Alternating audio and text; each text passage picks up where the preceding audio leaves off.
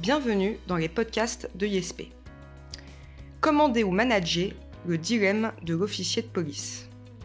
Dans la police nationale, l'autorité hiérarchique commence dès le grade de brigadier, puis monte le long d'une pyramide dont le sommet est le ministre de l'Intérieur.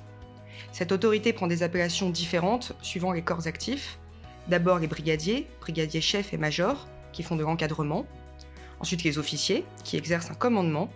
Et enfin les commissaires, qui font de la direction.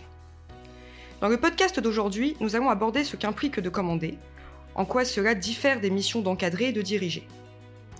Nous allons également voir pourquoi on parle de commandement et non de management dans la police nationale. Questions qui intéresseront évidemment les personnes passant les concours de la police, mais également et plus largement tous ceux qui se projettent dans un métier nécessitant l'encadrement et le management de personnes. Pour en parler, nous avons le plaisir d'accueillir le capitaine Hartag, officier de police depuis 2004, représentant syndical auprès de l'Union des officiers UNSA, et qui exerce dans un commissariat de l'ouest de la France.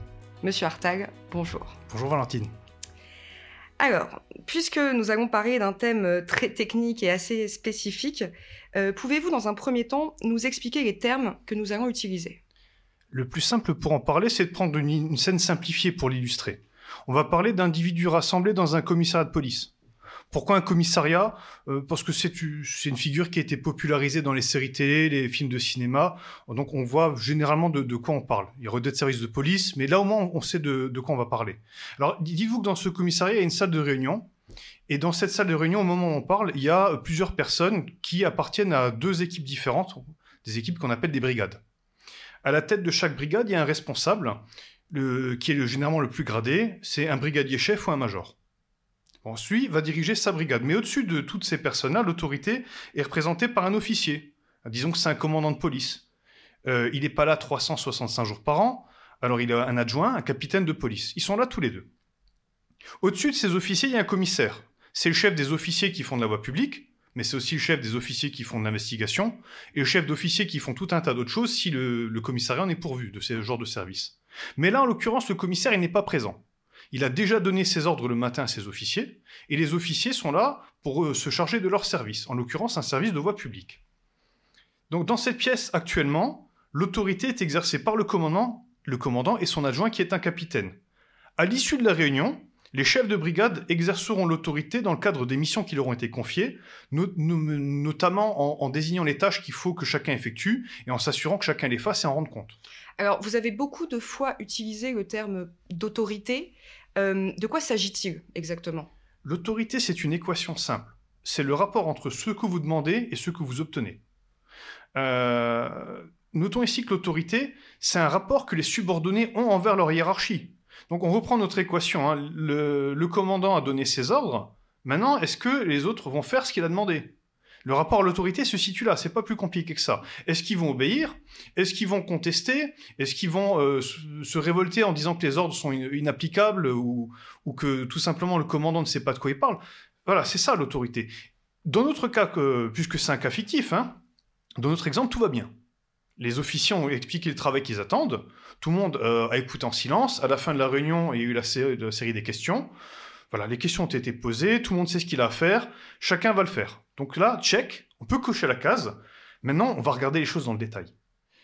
Les officiers, dont on a parlé, font partie du corps de commandement. Quelle distinction y a-t-il entre commander et exercer l'autorité? En fait, il n'y en a aucune.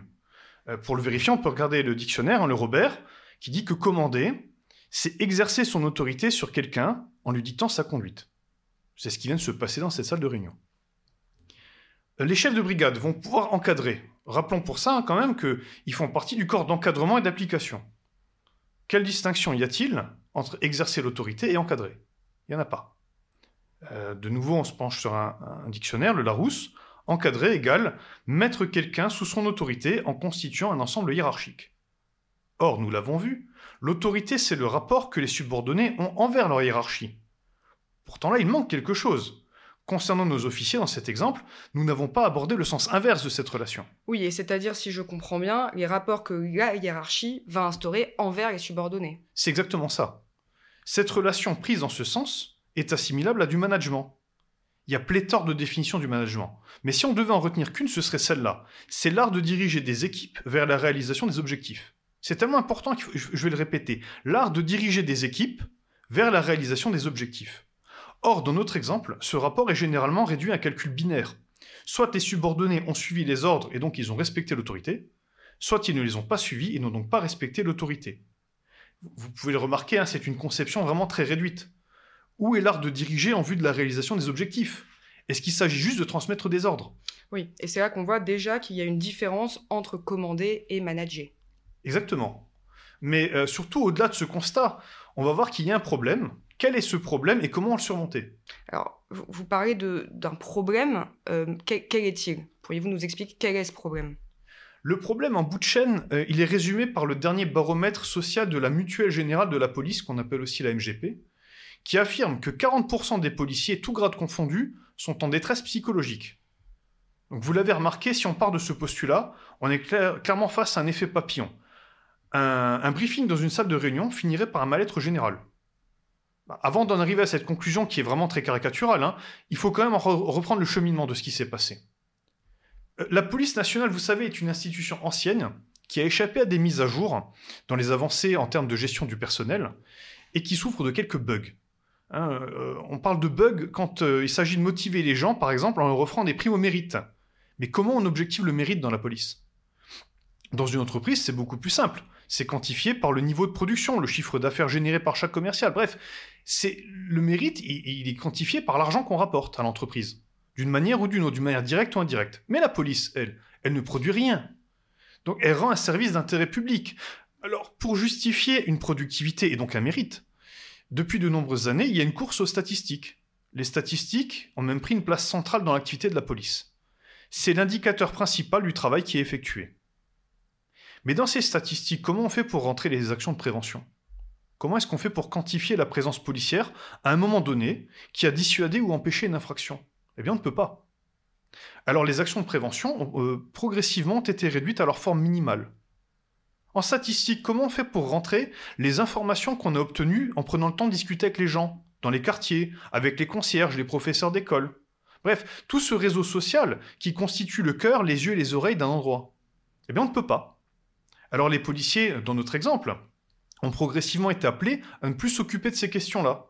Ils ont laissé ces tâches aux services de renseignement, et ces services de renseignement, ils sont déjà bien débordés parce qu'ils ont beaucoup d'autres choses à faire.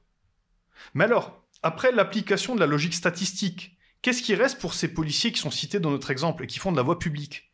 Eh bien, il reste des quotas de contrôle routier, des contrôles de débit de boissons, des contrôles de sortie de boîte, des, contraventions. Combien de contraventions ont été dressées et pour quel motif? Des combien de personnes vous avez interpellées et pour quel motif. Il reste ces statistiques-là? Cette logique, elle s'applique évidemment aux autres directions de la police. Là, on a pris un commissariat, mais ça s'applique à tout le monde, simplement chacun avec ses propres spécificités et son propre métier. Oui, et cela, j'imagine que quand, comment dire, quand ça remonte aux, oreilles des policiers du terrain, euh, eux voient bien que ces chiffres, ces pourcentages, ces statistiques, etc., ne qualifient euh, pas forcément la situation réelle et ne répondent même pas forcément aux impératifs euh, que eux, sur le terrain, euh, rencontrent. C'est exactement ça, vous soulignez un véritable problème, c'est que les opérateurs de terrain se rendent bien compte que c'est pas forcément toujours la méthode la plus efficace. De plus, euh, l'autre souci, c'est que la logique n'est que réactive, on ne fait que réagir en fonction des statistiques.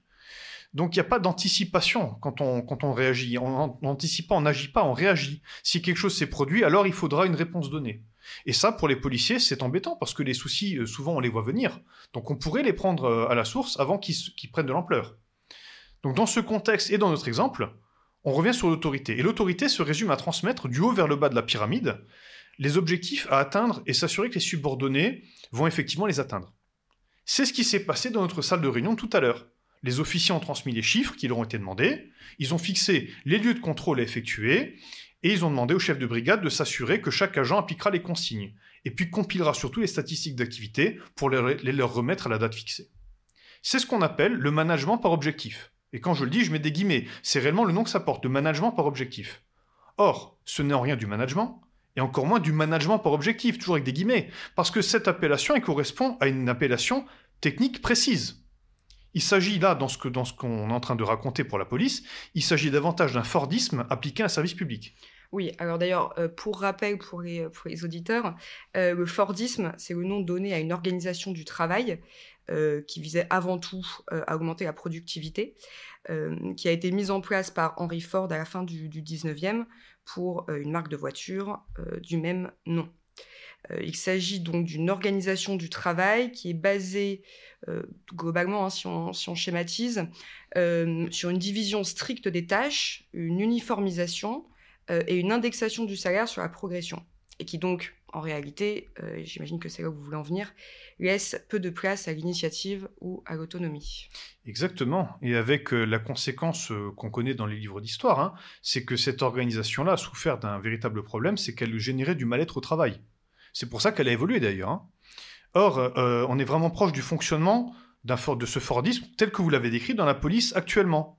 Parce que chaque grade, indépendamment du, qualificatif qui lui est donné, hein, direction, commandement, encadrement, etc., est cantonné à un travail d'exécution et de transmission des ordres. Or, euh, il est vraiment invraisemblable de parler de management par objectif parce que c'est l'exact opposé de ce Fordisme que vous avez décrit. Et du coup, pour être sûr de bien comprendre la différence, euh, est-ce que vous pourriez nous résumer ce qu'est le véritable management par objectif? Oui, et pour ça, il faut parler de quelqu'un que je porte pas dans mon cœur, mais qui est rentré dans les livres d'histoire. Il s'agit de euh, Reinhard Horn, qui euh, est un ancien SS.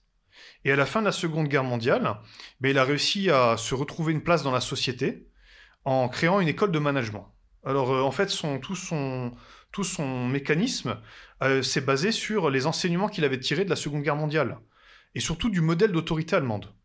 Donc ce système militaire, hein, il l'avait compris, comportait des failles énormes. Il les a vues, il les a vécues. La vie des hommes de terrain à ce moment-là était souvent écartée, trop souvent même, et seul comptait celui des responsables qui étaient dans des bureaux, des bureaux loin, très très loin de ce qui se passait sur le terrain. Du coup, ben, ce qu'on pouvait constater à cette époque, c'est que les ordres étaient souvent absurdes, et quand ils arrivaient et qu'ils étaient bons, ben, ils étaient souvent trop tard. Ce système a manifestement montré des limites opérationnelles. Et Reinhard Horn, c'est ce qu'il a compris, il a réussi donc euh, à, euh, après la guerre à se reconvertir dans une, en créant une école à Bad Harzburg, c'est le nom de la ville, et le nom de l'école du coup, l'école de Bad Harzburg, qui est une école de management qui a eu un grand succès à l'international. Il a développé une, méthode nouvelle qu'il a appelée la méthode du management par objectif. D'accord, passionnant. Et du coup, c'est quoi le management par objectif? Eh bien écoutez, pour synthétiser euh, cette pensée, L'autorité hiérarchique fixe à son subordonné un objectif à atteindre, d'où le nom de management par objectif. la question, c'est comment il va faire pour l'atteindre? Il est là, euh, toute la théorie est là. En fait, voilà, il ne s'agit pas forcément d'un objectif quantitatif, alors que nous, avant, avec la statistique, on parle que de ça, on parle que de chiffres. ça peut aussi être un objectif qualitatif. La différence entre les deux, je vous propose qu'on y revienne plus tard. On va se concentrer pour l'instant sur le fond de la doctrine. Le fond de la doctrine, c'est qu'à partir du moment où vous avez reçu un ordre, un objectif, vous devez l'accomplir. Le subordonné doit l'accomplir. Mais mais il est libre de la méthode à employer. Elle est là, euh, l'aspect révolutionnaire dans cette euh, stratégie est là. Euh, le, subordonné peut négocier tous les moyens qui vont lui être alloués, la date limite, il peut tout négocier. Il peut même bénéficier d'une autonomie dans la réalisation de sa mission. voilà, ainsi que la gestion des personnes qui sont placées sous sa responsabilité. Lui-même, à son tour, il peut déléguer des objectifs à ses délégués, à ses subordonnés, en leur expliquant qu'il va morceler le projet en plusieurs parties et que chacun sera à son tour libre de la méthode à, euh, utiliser pour euh, atteindre cet objectif. Alors autant d'autonomie, ça a de quoi effrayer le haut de la pyramide. Pourtant, toute cette euh, stratégie fonctionne sur le fait que, in fine, seul compte le résultat. Soit le résultat est atteint, soit il ne l'est pas. Et euh, force est de constater que cette méthode, elle a montré qu'elle fonctionnait, puisqu'elle a été employée par la suite avec euh, beaucoup d'efficacité dans toute l'Europe. Elle a contribué à cette période économique qu'on appelle le miracle allemand, où un pays vaincu s'est transformé en une puissance incontournable. Oui, alors effectivement, ce que vous dites du management par objectif, c'est tout l'opposé euh, du Fordisme. Et donc, appliqué à la police, comment se manifesterait cette méthode? Mais écoutez, pour le savoir, euh, reprenons notre exemple et retournons dans la salle de réunion qu'on avait citée tout au début. Euh, qu'est-ce qui s'était passé la dernière fois? Les officiers ont expliqué qu'il fallait effectuer tant de contrôles routiers à tel endroit, euh, puis effectuer tant de contrôles de débit de boisson tel jour à tel endroit. C'est très rigide. Maintenant, si on utilisait la méthode par objectif, comment ça aurait pu se passer? Eh bien, le commissaire, déjà, ça va commencer par lui. Il a analysé les informations qui étaient à sa disposition, et s'est rendu compte que sa priorité à lui, c'était par exemple les problèmes de, d'accidentologie qui mettent en cause des gens qui ont trop consommé d'alcool. Donc lui, il va vraiment diriger, il va définir quelle est la priorité. Les officiers, par la suite, ils ont le choix de la méthode. Tout à l'heure, on leur disait, euh, il faut qu'on lutte contre ça et vous allez faire des contrôles routiers. Non, maintenant, vous allez lutter contre ça. Les officiers vont pouvoir choisir de quoi on parle. Qu'est-ce qu'ils peuvent faire? Euh, Ça, c'est libre à l'imagination, mais par exemple, ils peuvent relayer des messages sur Facebook, ils peuvent effectuer des réunions publiques, ils peuvent mettre en place des contrôles, c'est ce qui était prévu, ils peuvent le faire quand même. Ils peuvent envoyer des agents civils dans les débits de boissons pour contrôler ce qui se passe, savoir qui est concerné. Ils peuvent se renseigner auprès de la population qui a peut-être fait savoir par main courante qu'elle était importunée justement par des gens qui avaient trop consommé, qui faisaient du bruit. Enfin, des idées, après, on peut en trouver plein. Et ils peuvent aborder cette question comme ils l'entendent. Tout ce qui compte, c'est d'obtenir des résultats sur l'accidentologie sur fond d'alcool, à une date donnée. C'est ça, donc peu importe la réalisation du moyen, ce compte le résultat. Le résultat. Les chefs de brigade, après, puisqu'ils arrivent aussi dans, la partie, seront chargés de la mise en place opérationnelle. C'est-à-dire, on va leur donner, voilà, on, a cet ordre-là, il faut lutter comme ça. Nous, on a pensé à cette stratégie. Maintenant, sur le terrain, c'est vous qui allez vous organiser pour le, pour le mettre en place. Est-ce que vous voyez la différence? Dans le premier cas qu'on a cité, l'autorité A décide que la méthode serait forcément le contrôle routier, l'autorité B décide des horaires, et l'autorité C ben, s'assure simplement que tout le monde est à son travail. Dans le second cas, le management par objectif, l'autorité A décide quelle est la priorité, l'autorité B décide quelle est la méthode théorique, et l'autorité C décide de la méthode opérationnelle.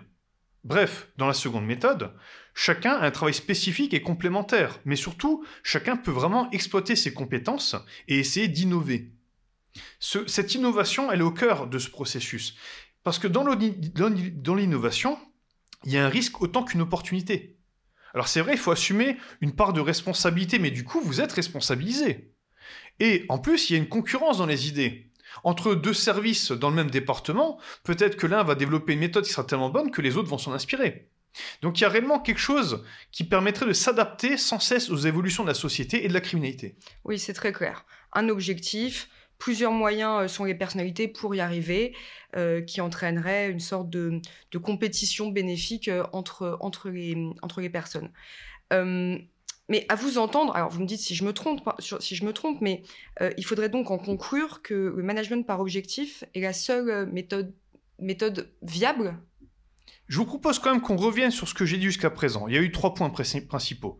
Le premier point, c'était de dire que ce qu'on a appelé dans la police le management par objectif n'en est pas, ni de près ni de loin. Remplir une feuille de statistiques et relayer des consignes tient plus du Fordisme. Le deuxième point, c'était de dire qu'il est dommage de se priver d'une méthode telle que le management par objectif, le vrai parce qu'il présente manifestement des caractéristiques intéressantes. Le troisième point, c'était de dire qu'il y a une différence fondamentale entre transmettre, appliquer une consigne, d'un côté, et avoir de la latitude dans la réalisation d'un objectif de l'autre. Si transmettre et appliquer s'apparente à du commandement, la latitude dans la réalisation d'un objectif avec l'aide d'une équipe s'apparente clairement à du management. Je déplore qu'on fasse pratiquement que du commandement, et on est très bon dans la police pour faire du commandement. Mais par contre, du coup, on a occulté clairement l'aspect managérial. Comme je le faisais remarquer, la police n'est pas une entreprise. Et je pense que suivant les situations, commandement et management sont complémentaires. On imagine mal, par exemple, que chaque compagnie CRS mobilisée sur une émeute se, mette à innover chacun de son côté une méthode. Ce serait clairement la débandade. Évidemment, il faut une chaîne de commandement. Mais à l'inverse, il n'est pas nécessaire d'imposer systématiquement une seule méthode à toute la chaîne hiérarchique, privant chaque personne d'exposer ses idées ou de mettre à profit ses compétences. Je pense qu'il y a un équilibre à trouver entre commandement et management, que ça bénéficierait à tous, et que ça améliorerait considérablement le moral des policiers de tout grade qui ne se considèrent plus que comme des pions, là où on pourra en faire des stratèges dans leur domaine de responsabilité, qu'ils soient théoriques ou opérationnels. Hmm. Et au-delà d'un équilibre entre euh, l'un et l'autre, entre commandement et management, euh, ce que vous dites, euh, c'est qu'il n'y aurait pas de forme institutionnelle en fait de management. Écoutez, revenons sur la, définition du management, on l'avait vu tout à l'heure. Revenons, c'est moment vraiment de se pencher dessus.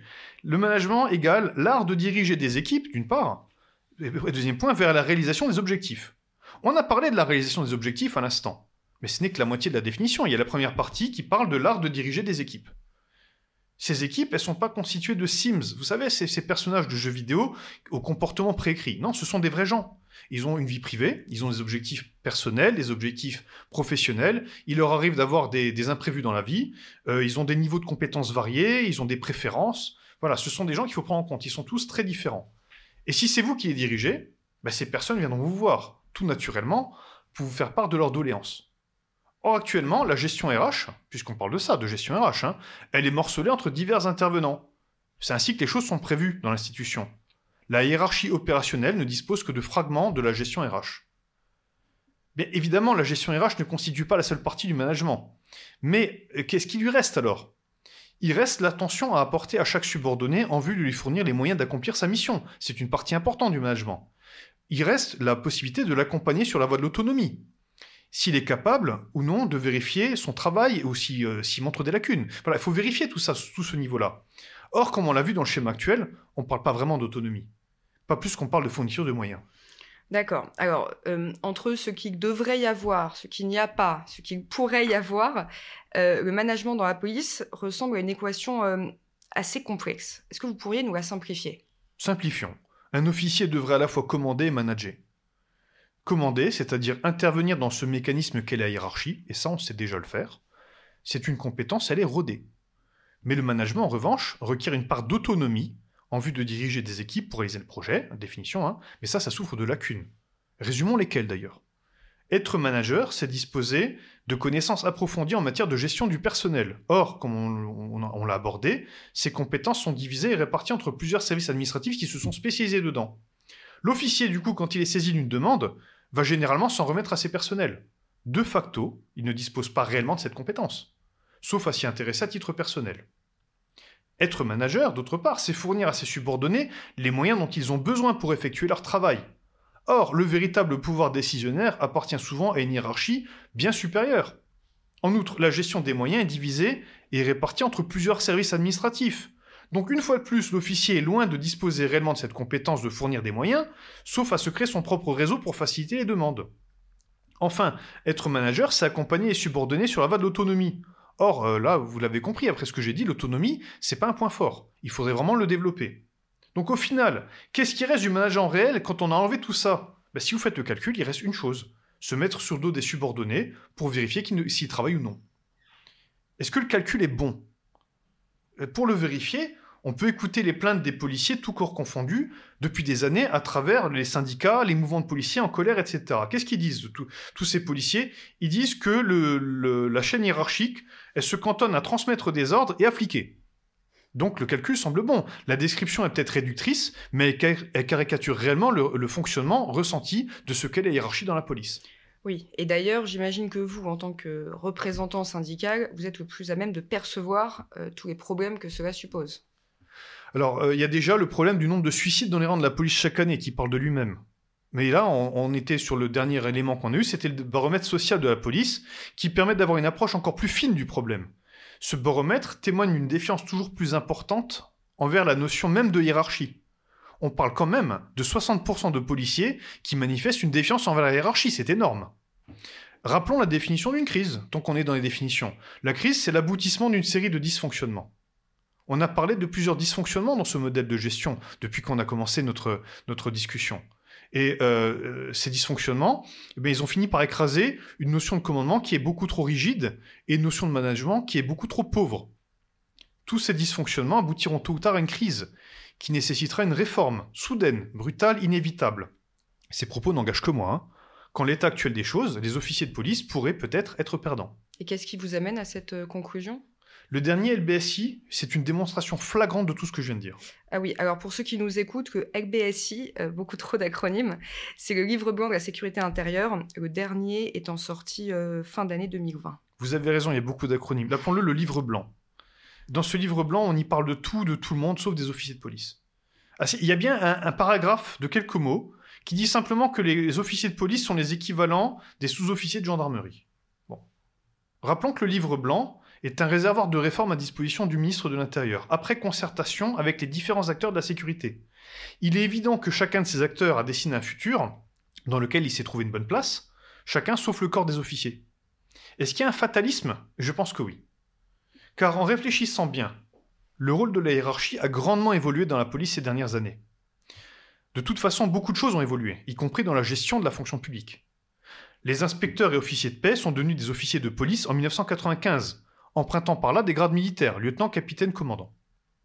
Est-ce que c'est une coquetterie ou est-ce qu'on peut voir une volonté de longue date de transformer la police sur le modèle hiérarchique de la gendarmerie?